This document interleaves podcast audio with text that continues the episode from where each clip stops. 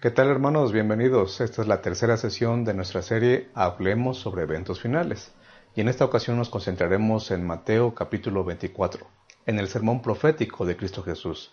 Pero sobre todo haremos este estudio de Mateo 24 a la luz de cómo se debe entender la profecía bíblica. Ya hablamos sobre algunos principios de interpretación en la primera sesión, pero ahora queremos aplicarlo específicamente a la profecía de Mateo capítulo 24. Estoy seguro que con la ayuda de nuestro Dios, este estudio puede ser de gran provecho para cada uno de nosotros. Empecemos hablando de cómo está construido el libro de Mateo. Esto los estudiosos de la Biblia le llaman la estructura literaria de Mateo. Y quiero que veas brevemente, no vamos a detenernos en cada uno de estos renglones, pero sí que veas brevemente algunas cosas interesantes, por ejemplo, al principio y al final de esta estructura, o vamos a llamarle de otra forma, de este bosquejo de cómo está escrito el libro de Mateo. En primer lugar encontramos que hay una narración, y eso lo sabemos todo, todos, que empieza con la genealogía de Cristo, habla un poquito acerca de su infancia y obviamente entonces el inicio de sus actividades. Eso estaría en los primeros cuatro capítulos de Mateo. Y quiero que mires ahora la parte final, que también empieza con una letra A en color rojo, pero que ahora estamos ubicados en el capítulo 26 y nos lleva esto hasta el final del libro o final del Evangelio, Mateo 28, versículo 20. ¿De qué trata esta sección? De una narración también, pero que ahora no nos habla del nacimiento, sino de la muerte, de la resurrección y el fin de las actividades de Cristo Jesús en su ministerio aquí en la tierra. ¿Por qué llamo la atención primero a este punto? Porque quiero que veas para qué nos puede servir ese tipo de bosquejo o estudiar la estructura de un libro de la Biblia. Aparte de darnos cuenta de cómo organizó el, tema o los temas eh, el escritor bíblico, los temas de un libro, también nos ayuda a ver qué cosas resalta el autor, por ejemplo en este caso al principio y al final. Si tú te das cuenta, el relato del bautismo de Cristo aparecería en el inciso A, ahí donde dice inicio de sus actividades. ¿Y por qué llamo la atención a este punto? Porque también eso tiene una aplicación o una utilidad a la hora de interpretar una doctrina, como sería el bautismo. Hay gente muy sincera que dice que el bautismo solamente debe hacerse en el nombre de Jesús, o que incluso, si vamos a otra doctrina, que la Trinidad no es un concepto bíblico. Sí, eh, allí en Mateo 28 se habla de en el nombre del Padre, del Hijo, del Espíritu Santo, pero ese es un versículo que añadió eh, alguien con malas intenciones siglos después de que Mateo haya escrito. Eso es lo que mucha gente, o algunos por lo menos, enseñan. A lo mejor tú has escuchado algunos que lo creen y también lo enseñan. Pero si vamos a Mateo y regresamos al capítulo, a los primeros capítulos en la sección A, en donde se habla del bautismo de Cristo, tú recuerdas seguramente que allí aparecen tres personas de la divinidad unidas en ese momento tan importante del plan de la salvación y en la vida de Cristo, la vida terrenal de Cristo. Cristo siendo bautizado, aparece el Espíritu Santo descendiendo en forma de una paloma, no es una paloma, sino como una paloma, y también aparece el Padre hablando y diciendo, este es mi Hijo amado, en el cual tengo contentamiento. Bueno, si comparas que al final del Evangelio Mateo incluye que las últimas palabras de Cristo fueron bautizándolos en el nombre del Padre, del Hijo del Espíritu Santo, esto concuerda perfectamente con lo que pasó al inicio, porque los, los dos extremos del Evangelio, el inicio y el final, nos hablan de un Cristo Jesús que sabe acerca del Espíritu Santo y del Padre, que ha experimentado en su propia vida esa relación con el Padre y con el Espíritu Santo, y que ahora al final del libro le pide a sus discípulos que compartan de alguna forma esta misma experiencia y este mismo conocimiento, especialmente a la hora del bautismo. Solo por poner un ejemplo de cómo podrían servirnos las dos partes extremas, la orilla, las orillas de esta estructura. Pero ahora quiero que notes lo que está en color más oscuro o en, en negrita. Cada vez que dice sermón, encontramos que eso está en negrita. ¿Cuántos sermones cuentas? Sí, son cinco. Cinco sermones. Esto nos da a entender que Mateo, a propósito escribió su libro, organizó el material de su libro, para que tú y yo pudiéramos entender que había algo especial en ese número 5. Porque Jesús dijo muchas cosas mientras estuvo en esta tierra, seguramente, pero Mateo trató de agrupar cosas muy importantes que Jesús dijo en cinco sermones. Y allí están los, los sermones. El sermón de las bienaventuranzas, el sermón de la misión, el sermón de las parábolas, que por cierto queda en el centro del Evangelio, el sermón sobre la iglesia y el sermón que profético. Esos sermones, al ser cinco, nos recuerdan de alguna manera otro libro que es muy especial para todos los judíos hoy en día todavía, que es el Pentateuco, lo que nosotros llamamos el Pentateuco, la Torá para ellos. Este libro, esta obra de Moisés, que conocemos como el Pentateuco, curiosamente tiene que ver entonces también con el 5. Y de hecho, el último sermón, por ponerlo en esas palabras, que Moisés le predica al pueblo de Israel, es un sermón con tintes escatológicos, que tiene que ver con el tiempo del fin. Escribió cinco libros, bueno, Mateo dice Jesucristo predicó cinco sermones y el último tiene que ver con eventos finales. Hay cosas ahí muy interesantes que solamente te menciono así como de pasadita para que te des cuenta que usar este tipo de herramientas al estudiar la Biblia no solamente son útiles, sino que también pueden ayudarnos a entender cosas más eh, profundas de lo que el autor bíblico plasmó, hasta en el orden de lo que escribió. Avancemos. Dijimos que vamos a concentrarnos en, en el Evangelio de Mateo, pero específicamente en el capítulo 24 en el sermón profético de Cristo, lo que nosotros también conocemos así, ¿verdad? El sermón profético que dio Cristo. Bueno, pero la pregunta es, ¿cómo le hago para entender Mateo 24? Si tú buscas materiales que hablen de Mateo 24 en algún comentario bíblico o en varios comentarios bíblicos, si buscas artículos sobre eh, gente que sabe mucho sobre Mateo y que ha escrito sobre este capítulo, vas a encontrar opiniones diferentes. Yo lo que te quiero proponer es que pongamos en práctica los principios de interpretación bíblica que hemos estado repasando juntos. La clave para entender Mateo 24 te la da el mismo capítulo. ¿Te acuerdas cuál es el principio que está en juego ahí? Por supuesto, la Biblia es su propio intérprete. Mira lo que sucede en Mateo 24, versículo 3. Al inicio, antes de que Jesús empiece con su sermón, o esa, esas palabras tan importantes que nosotros llamamos el sermón profético, en el versículo 3 dice lo siguiente. Estando él sentado en el monte de los olivos, los discípulos se le acercaron aparte diciendo, Dinos, ¿cuándo serán estas cosas? ¿Y qué señal habrá de tu venida? ¿Y del fin del siglo? Anoté aquí, a propósito, cómo se pronunciaría la palabra venida, y cómo se pronunciaría la palabra fin que usaban los discípulos en esa pregunta. En, el caso son, en ambos casos son palabras griegas, pero en el caso de la palabra fin, en griego se, pronunciaría sunteleia, sunteleia.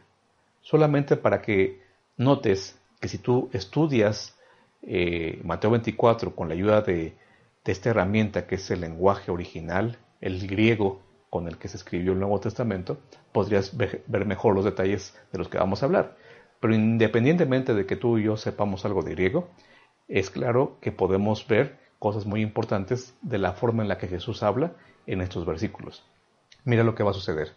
Cada vez que Jesús usa palabras relacionadas con estas cosas, cada vez que anote algo en la pantalla con color azul, nos estamos refiriendo a las mismas palabras o a las mismas raíces de las palabras que Jesús escuchó de parte de sus apóstoles. Estas cosas. Cada vez que se refiere a estas cosas, Jesucristo va a estar hablando o tratando de contestar a la pregunta de los apóstoles. ¿Cuándo van a suceder estas cosas? ¿Cuáles cosas? Jesús acaba de decir, ¿veis el templo? No quedará piedra sobre piedra. Cada vez que encontremos alusión a estas cosas, se estará refiriendo Jesús a la destrucción de Jerusalén, a los cumplimientos que tienen que ver con la nación judía, que lamentablemente prefirió decir que la sangre de Jesús caiga sobre nosotros y sobre nuestros hijos. Eventos prácticamente entonces del primer siglo. La caída de Jerusalén oficialmente se, dio en el año 70 después de Cristo, casi 40 años después de que Jesús ya había subido al cielo. Y cada vez que aparezcan letras en color rojo, cuando se hable de la venida de Cristo o de la sunteleia, o sea, del fin, nos estaremos refiriendo a cosas que rebasan el primer siglo. Nos estaremos refiriendo a cosas que tienen que ver más bien con la historia cristiana, pero especialmente los acontecimientos previos a la segunda venida de Cristo. Lo vamos a ver mucho mejor, lo vamos a captar mejor a continuación. pero vamos a hacer la prueba. Empecemos por hacer la prueba con lo que sucedería si aplicamos esta clave.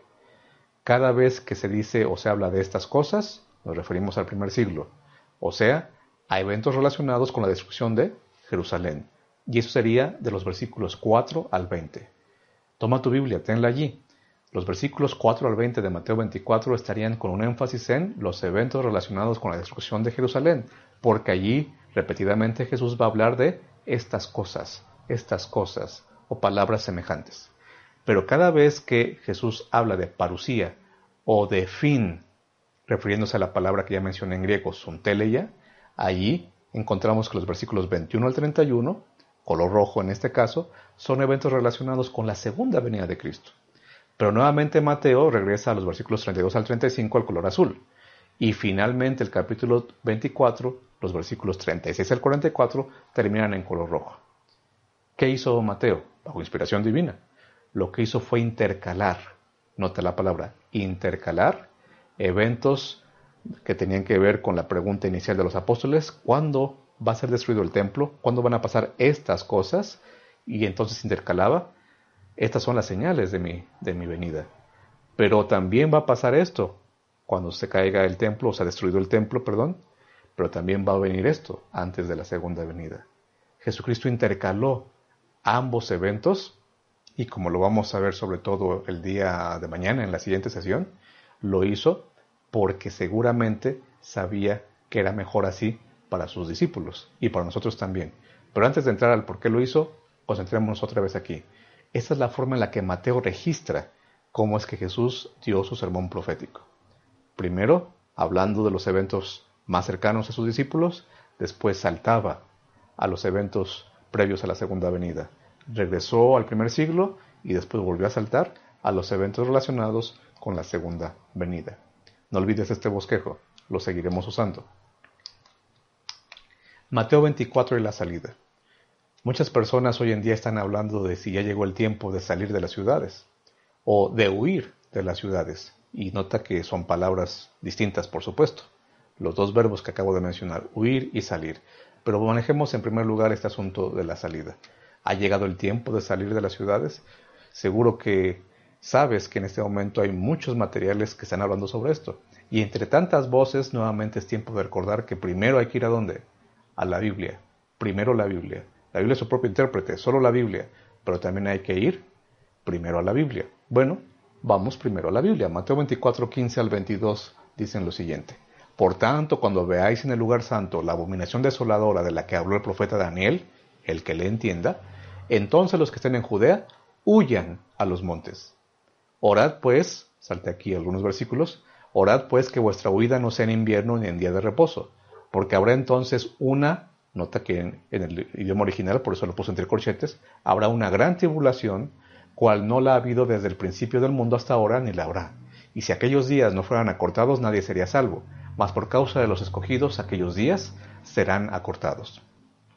Es muy probable que haya personas que en este momento crean sinceramente que Mateo 24, 15 al 22 nos dicen que estamos ya en el momento que esto se debe cumplir al pie de la letra. Pero veamos algunas cosas de lo que realmente dice el texto, no de lo que creemos que dice el texto. Note que hay una combinación aquí de colores, porque de acuerdo a nuestro bosquejo que presentamos en la ilustración anterior, los versículos del 15 al 20 se refieren al primer siglo, color azul, pero a partir del versículo 21 por lo menos en este caso 21 y 22, que están en color rojo, se refieren a la segunda venida de Cristo. En los versículos en color azul, Jesús está contestando la pregunta, ¿cuándo sucederán estas cosas? Pero en los versículos en color rojo, Jesucristo está hablando de los eventos que tienen que desencadenar con su segunda venida, o que van a desencadenar con la segunda venida. Por eso, hermanos, aquí es importante notar que huir a los montes fue algo que se cumplió ya en el primer siglo cuando los cristianos tomaron en cuenta lo que Jesús había dicho al respecto.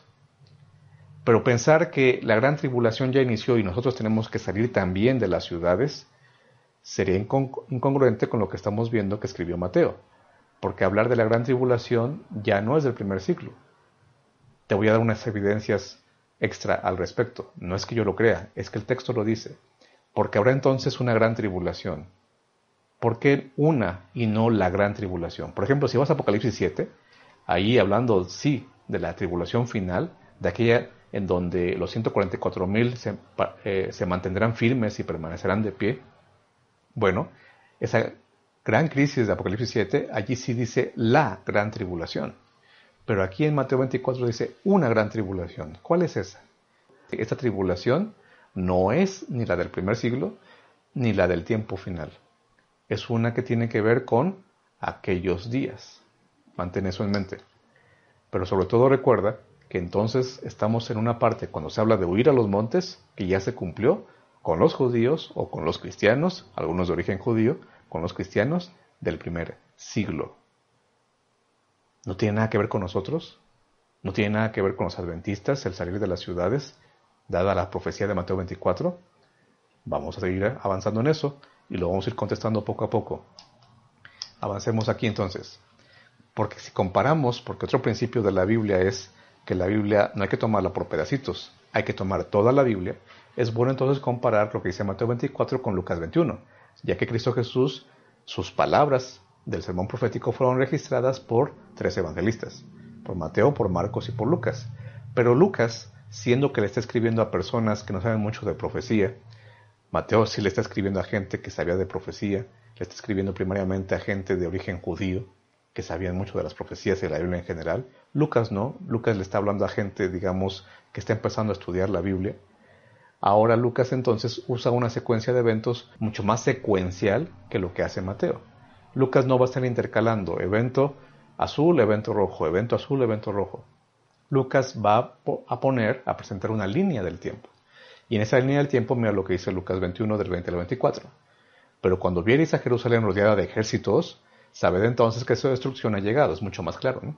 Cuando veas a los ejércitos, se refería, se refería a los romanos, sabed entonces que su destrucción ha llegado. Entonces los que estén en Judea, huyan a los montes, y los que en medio de ella, váyanse y sigue diciendo todo eso que ya también sabemos que eran advertencias de huir. Porque estos días, dice el versículo 22, son días de retribución para que se cumplan todas las cosas que están escritas, y caerán a filo de espada y serán llevados cautivos a todas las naciones. ¿Pasó eso en el primer siglo? Sí, por supuesto, hubo persecución a los cristianos. Pero mira aquí, ya cuando Lucas empieza con el color rojo y no lo va a dejar, aunque aquí no se ve todo, solamente una parte, dice lo siguiente, y Jerusalén será hollada por los gentiles hasta que los tiempos de los gentiles se cumplan. ¿Y por qué pasamos aquí a color rojo? ¿Quién nos autorizó a hacer eso? ¿Es capricho mío? ¿Es una idea que a mí se me ocurrió? No, fíjate en el texto, la Biblia es su propio intérprete. Veamos ahora las palabras subrayadas. Será hollada. La acción de hollar o pisotear es la misma acción que se menciona en Daniel capítulo 8 versículo 10, cuando dice que el cuerno pequeño pisotea al pueblo de Dios. Y el cuerno pequeño, tú lo sabes bien, no es un poder que surge en el primer siglo.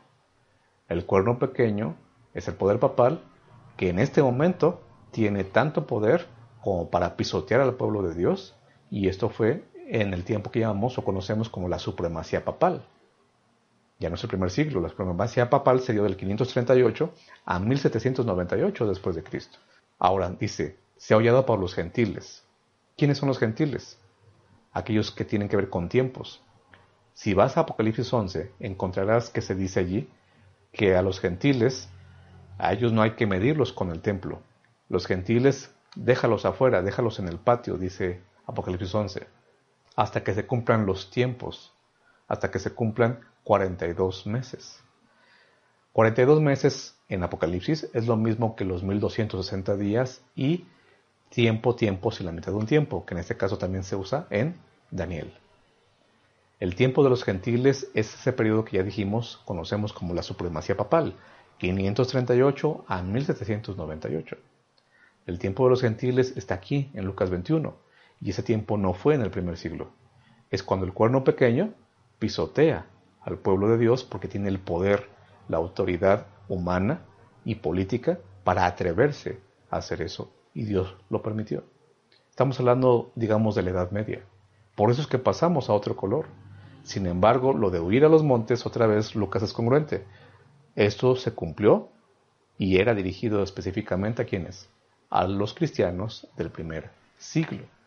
Pero si vamos a ver si esto tuvo realmente un cumplimiento o solamente son imaginaciones nuestras, podemos ir entonces a la historia. Mira, Josefo, un historiador judío muy famoso, te recomiendo leer mucho sus, materiales para entender mejor lo que, lo que un judío de su época vivió, especialmente en el caso de, de las guerras de sus días, ¿verdad? Josefo dice que por allá del año 66 o en el año 66 después de Cristo se dio una serie de revueltas. El pueblo judío quería acomodar al lugar, liberarse ya del yugo romano. Y en el libro Guerra de los Judíos, Josefo menciona que hubo varios encuentros, ¿verdad? varios enfrentamientos entre judíos y romanos. Pero en el año 66 en particular, Cestio, un general romano, llegó con el ejército, incluso no solo rodeó la ciudad, como lo advirtió eh, Lucas y Mateo, cuando vean que se acercan los ejércitos, Lucas en particular dijo eso, no solamente rodeó la ciudad, la sitió, sino que incluso logró entrar a la ciudad. Pero ya muy cerca del templo, él eh, por alguna razón desiste del ataque y se repliega, se aleja. Incluso los judíos, de acuerdo a este historiador, el ejército judío se envalentona y todavía salen a perseguirlos aprovechando que vieron que tenían, digamos, ese momento de debilidad, salen detrás de ellos a perseguirlos. Y ese momento es cuando los cristianos, fieles y obedientes a la palabra de Dios, abandonaron Jerusalén, por poner el caso específico de Jerusalén. No había nadie que pudiera impedir que ellos salieran, ya que los judíos estaban preocupados persiguiendo a los romanos, que por alguna razón, que obviamente Dios permitió, ellos iban huyendo. En lugar de haber dado el golpe final, ahora terminaron huyendo. Claro, los romanos se quitaron un año después, en el 67 regresaron e hicieron muchos estragos y como ya dijimos en el 70 incluso arruinaron el templo, lo, lo incendiaron y todo esto que sabemos que tiene que ver con la caída de Jerusalén. Pero en el 66 está documentado que los cristianos pudieron salir después de que Cestio, el general romano, se alejó de la ciudad. Y Eusebio, que es un historiador ya del año 263 después de Cristo, allí nació en ese año. Bueno, él dice en su historia eclesiástica, tú la puedes consultar, puedes buscar esta obra, conseguirla, página 126, nos dice que los cristianos que hicieron caso a las palabras de Jesús huyeron. Y específicamente nos dice a dónde huyeron. Nos dice que muchos de ellos se fueron a Pela. Se pronuncia Pela, aunque realmente se escribe Pella. Huyeron a ese lugar. ¿Por qué se fueron allí? Seguramente había condiciones, pero la pregunta aquí es, o la otra pregunta aquí sería, ¿era un monte? ¿Fueron a los montes de Pela?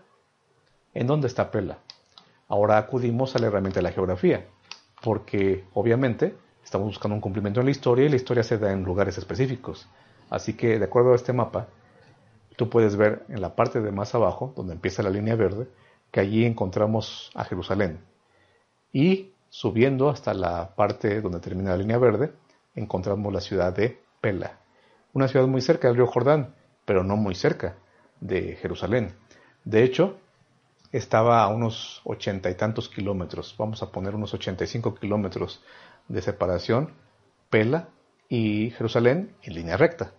Pero tú y yo sabemos que muchas veces no se puede seguir un camino en línea recta, y menos en aquellos días.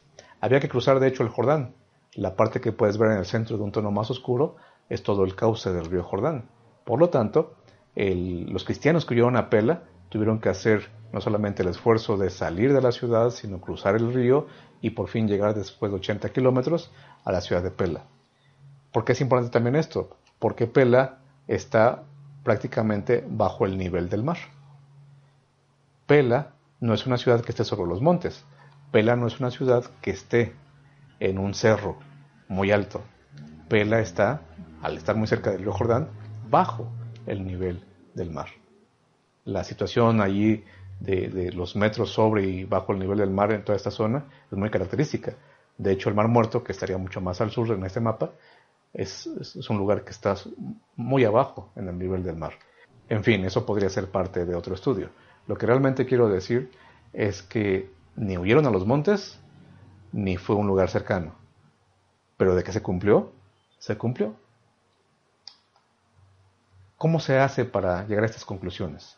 ¿Qué hicimos para entender la profecía e incluso llegar a su cumplimiento? Y ver hasta un mapa que nos da una idea mucho más certera de qué fue lo que sucedió con estos cristianos que huyeron obedeciendo las palabras de Jesús que nosotros tenemos registradas en Mateo 24. Bueno, veamos estos pasos para ver si realmente los seguimos. Pregúntese cuál es el contexto histórico y literario, lo que está antes y después de la profecía en cuestión. Esto le ayudará a leer tales eventos no como si hubiesen sido escritos en el siglo XXI, sino desde la perspectiva de lo que debieron haber entendido los primeros lectores del mensaje en cuestión. ¿Quiero entender Mateo 24? Repasa entonces cómo lo entendieron los primeros lectores de Mateo 24. Si ellos creían que había énfasis, si ellos creían que había sermones, si ellos creían que había que hacerle caso a que Mateo ordena azul con rojo, claro, no los colores, pero sí los temas, tenemos que saber eso para poder también entenderlo como ellos lo entendían porque para ellos era fácil y normal entenderlo de esa manera. O, ¿por qué estudiamos la estructura del libro de Mateo? Porque muchas veces la estructura de un libro, en este caso todo el Apocalipsis, puede ayudarte a entender mejor el cuándo suceden los eventos. Mira este ejemplo. Si tú tomas los capítulos del 1 al 11 del libro de Apocalipsis y del 15 al 22, encontramos que los primeros capítulos están en la sección que llamaríamos histórica, es decir, son eventos que pasan en el desarrollo de la historia del cristianismo.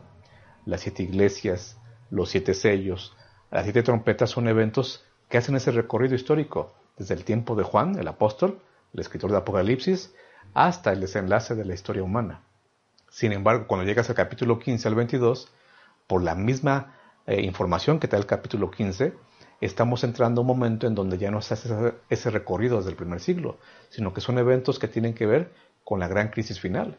Por ejemplo, Apocalipsis 15, los primeros versículos, específicamente del 5 al 8, nos van a decir que el santuario queda vacío, que se acaba la intercesión, que no hay más mediación de Cristo en el santuario. Y eso sabemos que tiene que ver con soltar los vientos y con el fin del tiempo de gracia, de lo que estudiábamos en la sesión anterior. Cuando eso suceda, es que estamos en, el, en, la parte final de la historia. Estamos en los momentos finales de la historia. Así que el capítulo 15 y el 16 que hablan de las plagas, pues tienen que ver con esos eventos finales. No es que buscamos el cumplimiento de las plagas desde el primer siglo, solamente son un evento escatológico, un evento del tiempo cuando ya se acabó la gracia. Lo que venga en el 17, lo que venga en el 18, lo que venga en el 19 y hasta el final del libro, tiene que ver con eventos que ya son reservados a cuando termine el tiempo de gracia. Por eso le llamamos sección de la crisis final. ¿Y qué pasa con los capítulos del medio, el 12 al 14? Es el centro del libro y a la vez es un resumen de todo el libro, porque ahí se presenta desde el inicio de cómo, cómo, cómo se da el conflicto en el cielo, el conflicto entre el bien y el mal, pero también se nos dice cómo va a acabar. Diciéndonos Apocalipsis 14 que los que se salven podrán estar cantando el cántico de Moisés y del Cordero, aunque realmente es un pedacito ya del 15, ya sobre el mar de vidrio. Hasta ahí llega el centro del Apocalipsis. La estructura ayuda. Mateo 24, cuando desglosamos qué versículos hablan de qué cosa y qué versículos hablan de otra cosa, lo que estamos haciendo es hacerle caso al autor bíblico, porque la forma en la que él ordenó el material es tan importante como lo que dijo en ese material. Así escribían ellos, era su costumbre. Otra cosa que debemos hacerle entender las profecías bíblicas es buscar el significado del pasaje, ya específicamente, nos fijamos en las palabras, en las frases, en las oraciones. Sí, si nos podemos meter un poco al griego, en este caso, es mejor. Y nos sirvió porque nos dimos cuenta que Mateo cada vez que usa una palabra se refiere a eventos del primer siglo, pero cuando se refiere a otra palabra se refiere a eventos de la segunda venida de Cristo. Porque el objetivo aquí es entender lo que el autor o el pasaje dice específicamente, no lo que nosotros creemos que dice. ¿Por qué llegamos a la conclusión de que lo que es color azul, específicamente huir a los montes, se cumplió en el primer siglo? Porque se usó un lenguaje específico para esa parte que nosotros pusimos en color azul. Avancemos. Con la ayuda de una concordancia bíblica, o decíamos en otra sesión, puedes usar alguna, alguna aplicación, algún eh, recurso electrónico donde puedas hacer búsquedas de palabras en la Biblia, bueno, con la ayuda de, este material o de este instrumento, investiga el significado y el uso de los símbolos que pudieras encontrar y permite así que la Biblia sea su propio intérprete.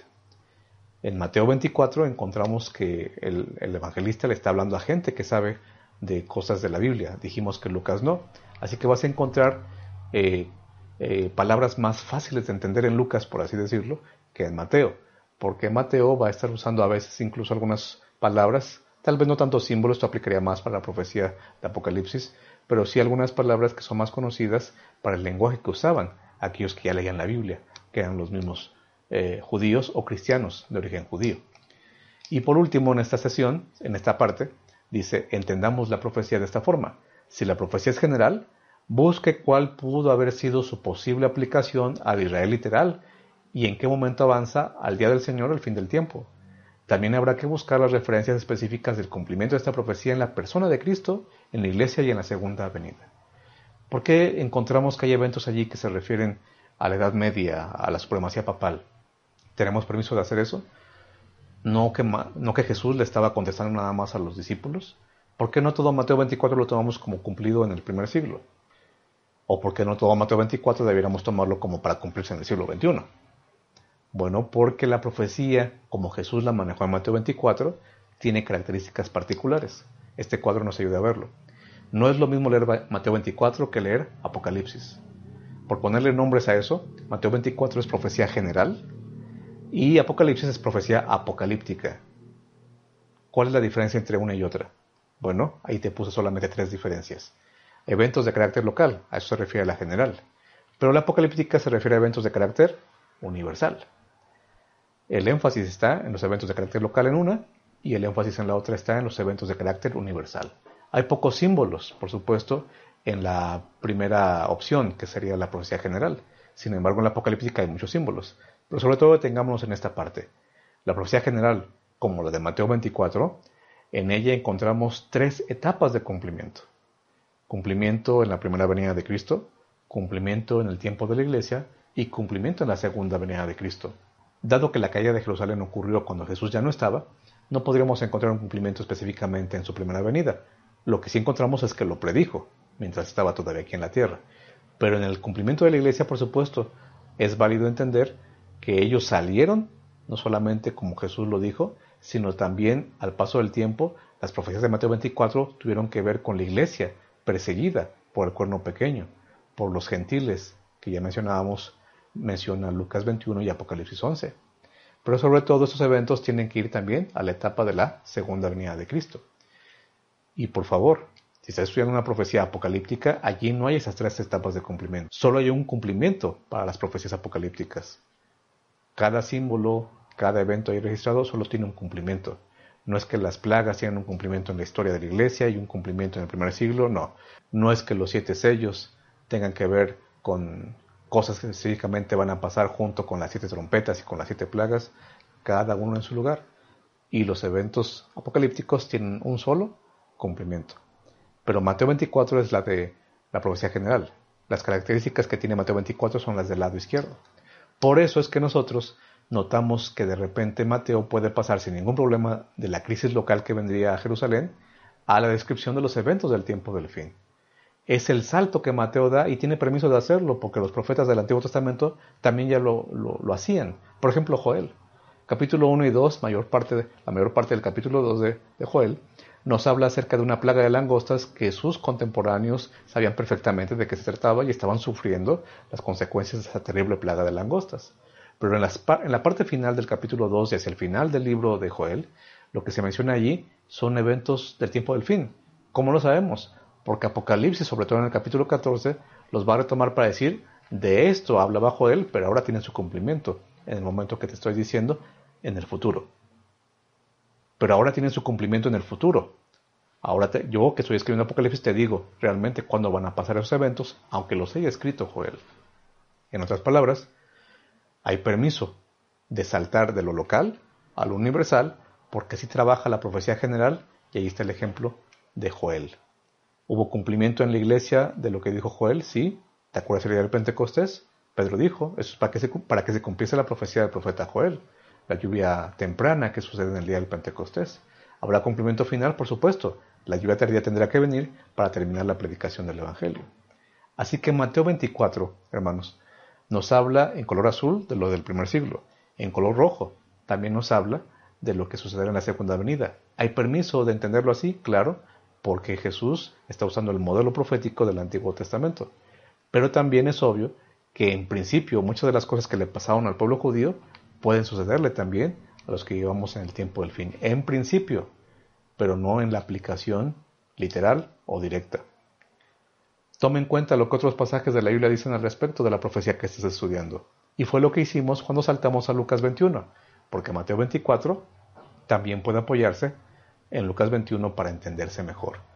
También puedes usar otros pasajes. No olvides, por ejemplo, segunda carta a los tesalonicenses, el capítulo número 2, que aunque en este caso no usamos, puede servirnos de mucho en el estudio de la profecía bíblica.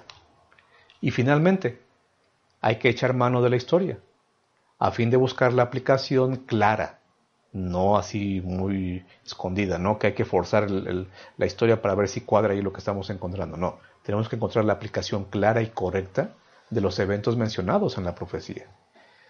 Y hay que ser especialmente cuidadosos con aquellos eventos que todavía no se cumplen o ponerle fecha, especialmente cuidadosos en ponerle fecha a algo que Dios no le puso fecha. Por favor, no creamos cuando escuchemos o encontremos a gente que dice tener fechas que la Biblia no menciona.